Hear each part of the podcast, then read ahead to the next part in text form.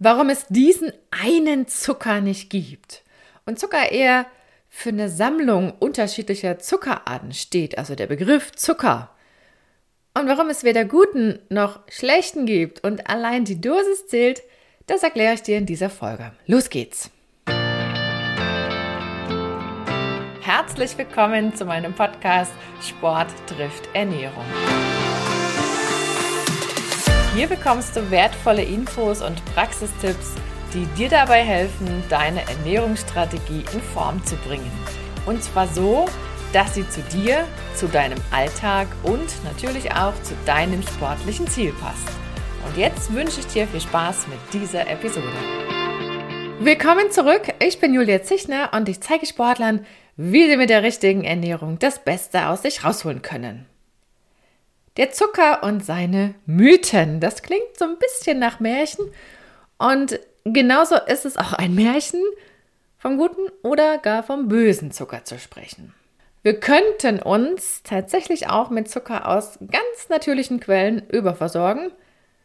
Und es wäre ja dann auch blöd. Erst recht auf Dauer. Also so einfach ist es nicht. Und man könnte auf der anderen Seite auch nur eine ganz kleine Prise, oder eine Prise ist ja wenig, also eben nur eine Prise vom angeblich oder vermeintlich schlechten Zucker nehmen und dann wird die Kuh auch vom Eis. Also so schwarz-weiß ist es nicht, zum Glück, würde ich mal behaupten wollen. Und deswegen gucken wir uns das ein bisschen genauer an. Da wird sich beim Thema Zucker schon sehr viel auch ganz gerne mal schön geredet. Ne? Wir haben ja die Advents- und Weihnachtszeit vor uns. Da ist, ja, könnte man behaupten, das ist eine zuckerreiche Zeit. Vielleicht ist doch das nur ein Mythos, wer weiß. Aber zumindest werden Plätzchen gebacken, dann gibt es Lebkuchen und noch andere nette Sachen. Und manchmal heißt es ja dann so, ah, ich habe so ein Rezept, da backe ich ohne Zucker. Und da bin ich immer schon hellwach, denn wenn du schon mal Plätzchen gebacken hast, dann weißt du auch, oder Mürbeteig, dann weißt du auch, da muss schon so ein bisschen Zucker rein. Und wenn der fehlt, dann haben wir eine Lücke oder ein Loch, was es zu stopfen gilt. Allein schon von der Menge her und auch von der technologischen Geschichte her. Also so einfach ist das alles nicht. Und wenn Leute sagen, sie nehmen keinen Zucker, dann muss man immer noch mal genauer hinschauen und sich ein detailliertes Bild machen, praktisch die Lupe rausholen und gucken, was ist denn da jetzt wirklich in dem Rezept drin oder in dem Lebensmittel oder wie auch immer. Um nochmal auf die zuckerreiche Advents- und Weihnachtszeit zurückzukommen, ob wir im Sommer wirklich mit weniger Zucker auskommen, das ist noch gar nicht raus. Da hätten wir ja auch Eis, was einige doch regelmäßig konsumieren, oder sowas wie Milchshakes oder diese ganzen, diese ganzen gekühlten so Milch-Eis-Shakes, die es auch in so, ich sag mal, Schnellrestaurantketten gibt. Da kann man schon auch eine ganze Menge an Zucker aufnehmen oder Eistee und solche Geschichten. Und von daher ist auch das eigentlich ein Thema für die Lupe. Man muss genauer hinschauen. Auf jeden Fall ist das Thema ein wunderhübsches Beispiel dafür, dass es eben in der Ernährung mit diesen Schwarz-Weiß-Antworten nichts wird. Ich hatte ja vorhin auch schon das Beispiel gebracht mit dem guten, vermeintlich guten in übermäßiger Portionsgröße und dem vermeintlich schlechten mit einer Prise. Da relativiert sich das schon wieder und du musst immer genauer hinschauen. Und man kommt selbst bei diesem ich sag mal, süßen Thema. Bei Zucker reden wir immer um die Grundgeschmacksart süß, ganz automatisch. Nicht gleichermaßen, aber das geht ja von ganz, ganz wenig süß bis richtig pappsüß. Aber wir kommen bei diesem süßen Thema um die Basics nicht herum. Und da meine ich das, was ganz klar so Grundlagen Ernährungslehre oder ja, letzten Endes sind wir wieder bei organischer Chemie. Es ist halt so, ne? Da sind wir an und für sich wieder in der Schule angelangt. Wenn es denn dran war. Ich erinnere mich, bei uns, also bei mir wurde immer gesagt in Biologie, ja, das Thema Ernährung, wenn wir es schaffen, kommt es noch dran. Es kam aber so gut wie nie dran, was mich jedes Mal geärgert hat. Und selbst in Chemie war es überschaubar, der Anteil an organischer Chemie. Nun gibt es auch ein bisschen mehr in Chemie zu tun, das ist wohl auch so. Aber so dieses, dieses Grundlagenwissen kann man halt leider aus Schulzeiten nicht voraussetzen. Das ist eigentlich sehr schade, weil uns das total helfen würde, beim Einkaufen, beim Entscheiden, was auf den Teller kommt, ja auch letzten Endes beim Entwickeln einer Ernährungsstrategie, gerade im Sport. Da wird das ja erst richtig interessant. Und beim Zucker ist dieser Slogan, die Dosis macht das Gift, brandaktuell. Also darauf kommt es nun mal an. Und demzufolge müsstest du schon theoretisch wissen, wie viel Zucker du jetzt brauchst für das, was du leistest. Und bei vielen ist das unter uns gesagt weniger, als ihnen lieb ist. Und das lässt sich ja auch auf die Sportler beziehen, nämlich erst recht auf das Beispiel Fettstoffwechseltraining. Das wird mit zu viel Zucker nicht effektiv funktionieren oder nicht so effektiv, wie es sein könnte. Also insofern betrifft das Thema Zuckermenge die Dosis wirklich alle. Ne, wenn du jetzt beim Sportler bleibst und eben noch Fettstoffwechseltraining, ein paar Monate später ist dann Wettkampf angesagt, Ausdauerwettkampf, mehrere Stunden, da sieht die Welt wieder ganz anders aus. Da dreht sich das Ganze um 180 Grad. Also einmal Kehrtwende und dann hast du plötzlich einen Nachteil, wenn du zu wenig Kohlenhydrate aufnimmst. Und noch so viel Weg übrig ist. Das ist wieder so ein Beispiel für die Lupe, genau hinschauen. Und damit machen wir eigentlich gleich weiter, denn was meint denn der Volksmund, wenn er von Zucker redet? Im Duden steht ja nur einmal Zucker drin. Da könnte man jetzt denken, naja, der Zucker, Woran denkst du, wenn du Zucker hörst? Die meisten haben ja diese weißen Kristalle vor Augen oder zumindest das, was sie zu Hause in der Küche stehen haben und zum Süßen verwenden. Egal wo, ob das jetzt Tee, Kaffee ist, wenn man sowas macht oder zum, zum Backen, zum Kochen, je nachdem. Man braucht es ja hin und wieder mal. Ist ja auch, ich sag mal, für die Lebensmittelkonservierung nutzen wir ja auch Zucker, nutzen wir auch Salz beispielsweise. Also hat ja durchaus seine Bewandtnis. Na, wenn wir jetzt ähm, Konfitüre machen oder Marmelade, je nachdem, wobei Marmelade ja streng genommen, ja, ist ja nur das, was wir aus Orangen machen, aber egal. Da brauchen wir es, um, um eine Haltbarkeit hinzukriegen. Ne? Also das ist immer, aber wir essen ja nicht ein ganzes Glas davon, wir essen ja nur ein bisschen was. Sollte zumindest so sein. Also was meint der Volksmund, wenn er von Zucker redet? Meistens die weißen Kristalle. Fragt man jetzt einen Chemiker, was Zucker ist, oder von mir aus so Leute wie mich, Ernährungswissenschaftler, dann kriegst du eine andere Antwort. Da wird in Zuckerarten gedacht, in Kategorien. Bei mir ist zum Beispiel sofort immer Fructose und Glucose präsent. Das sind so diese Einzelbausteine, die sehr, sehr oft vorkommen und die wir auch in großen Mengen zu uns nehmen, vergleichsweise zu anderen Zuckerarten. Und wenn wir die beiden aneinander heften, dann haben wir Saccharose, nämlich unser weißen Haushaltszucker oder den braunen Zucker. Da ist nichts anderes drin. Und das ist auch völlig egal, ob das Kristalle oder Pulvervarianten sind. Ja, und dann ist noch so ein populäres Beispiel die Laktose. Ist auch so ein Zweifachzucker wie die Saccharose. Ne? Da sind zwei Einzelbausteine zusammen. Und Laktose kennst du ja aus der Milch und aus einigen Milchprodukten. Was auch noch wichtig zu wissen ist oder dir sozusagen mal bewusst zu machen, dass jede Zuckerart bestimmte Wege durch unseren Körper nimmt. Das ist immer so. Manche müssen ja erst noch kaputt gemacht werden, manche sind sofort oder relativ zügig aus dem Darm ins Blut übergegangen. Das, das kommt immer drauf an. Fructose muss zum Beispiel immer erst zur Leber transportiert werden, wenn sie den Darm verlassen hat. Und dort ist dann der Umbau zu Traubenzucker, also zu Glucose. Das braucht Zeit. Bis da irgendwas in der Muskelzelle ankommt, die Muskelzelle nimmt ja nur Traubenzucker, da vergeht Zeit. Und die Leber weiß übrigens nicht, wo die einzelnen Fructosemoleküle herstammen. Dein Blut weiß auch nicht, wo die einzelnen Glukosemoleküle in deinem Körper her sind. Oder die Muskelzelle, die weiß das auch nicht. Das ist denen auch völlig egal. Was ich damit sagen will. Ob du jetzt Glucose oder Fructose aus der Zuckerrübe, aus Zuckerrohr, aus einer Biotomate, aus Honig, aus Knuspermüsli, aus Orangenkeksen, Smoothies, Möhrensaft, die Liste ist lang, aus echter Cola, also mit richtig Zucker, oder aus einer Biolimonade stammt, das weiß dein Körper nicht und das tut auch nichts zur Sache. Dem ist das total egal. Es geht um die Zuckervarianten, die drinstecken. Und die nehmen ihren ganz speziellen Weg. Und dann sind wir wieder bei dem Thema Dosierung.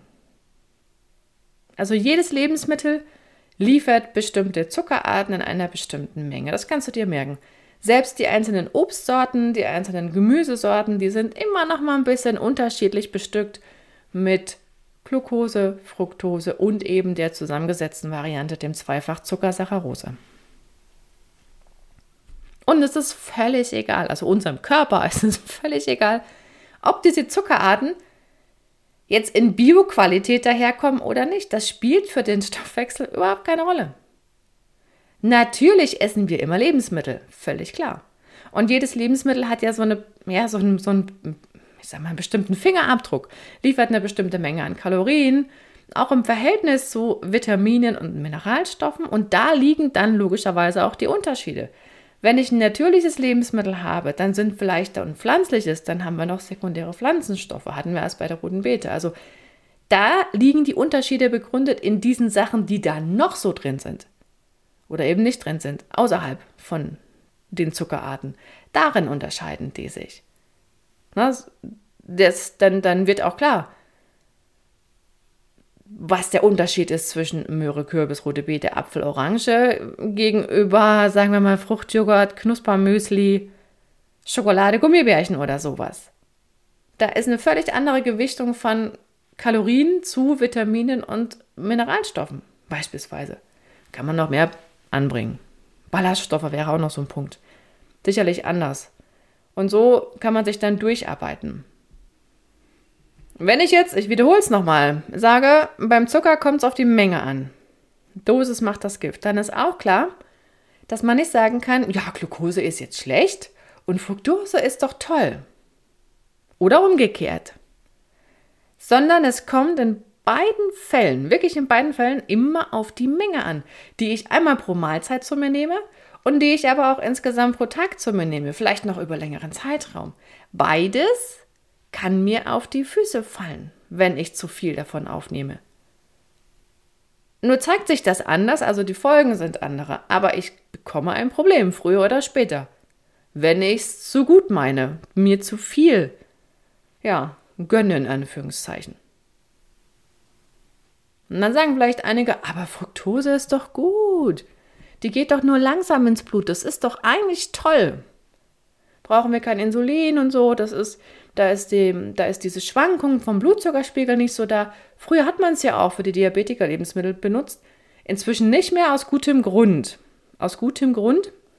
Und natürlich bleibt das so dass ich ja den Effekt von der Fructose auf den Blutzuckerspiegel erst sehr, sehr spät und sehr, sehr moderat und langsam peu à peu sehe. Das hängt mit diesem Umbau zusammen. Aber das Nadelöhr sitzt in der Leber und das ist ein entscheidendes. Wird hier nicht genug oder ausreichend umgebaut zu Glucose, dann marschiert die Fructose, biegt die falsch ab im Prinzip nämlich in Fettstoffwechsel und dann kann sich so ganz heimlich, still und leise und ohne Schmerzen eine Fettleber entwickeln. Und zwar eine nicht alkoholische, bei völlig normalem Körpergewicht. Das fällt dann manchmal zufällig auf. Das kann auch passieren, wenn die nötigen Enzyme für diesen Umbau nicht da sind oder kaputt gehen. Kommt zum Glück selten vor, aber das könnte auch passieren. Und deshalb ist es schon immer eine gute Idee, sich die Fructosequellen mal genauer anzuschauen. Und die größten Mengen kommen tatsächlich über diese Lebensmittel, die wir aus industriellen oder über die Lebensmittel, die industriell hergestellt sind. Das liegt unter anderem daran, dass Fructose ja so eine sehr hohe Süßkraft besitzt und ich entsprechend wenig Menge brauche, also wenig Rohstoff, um die gleiche Süßintensität hinzukriegen. Wenn ich mir jetzt große Mengen an Traubenzucker anschaue, natürlich steigt da mein Blutzuckerspiegel an. Und da kann es auch sein, dass die Spitze des Eisbergs, wenn ich es übertreibe, mal jenseits der Grenzen für einen normalen Blutzuckerspiegel liegt. Und dann wird Insulin ins Blut geschickt. Das ist ja ein Hormon, was beispielsweise der Muskelzelle Bescheid sagt, du, mach mal deine Türe auf, da gibt es neue Lieferungen an Traubenzucker. So, und wer jetzt regelmäßig trainiert, der wird in der Muskulatur immer ein bisschen Speicherplatz haben für Kohlenhydrate, also freien Speicherplatz für Kohlenhydrate haben. Und das ist ja der riesengroße Vorteil gegenüber denen, die sich nur selten und unregelmäßig bewegen. Bei denen ist nicht mehr viel frei. Wenn überhaupt. Und auch im Sport gilt übrigens, mit der Zuckerzufuhr klug umzugehen. Auch Sportlern kann ein zu viel auf die Füße fallen.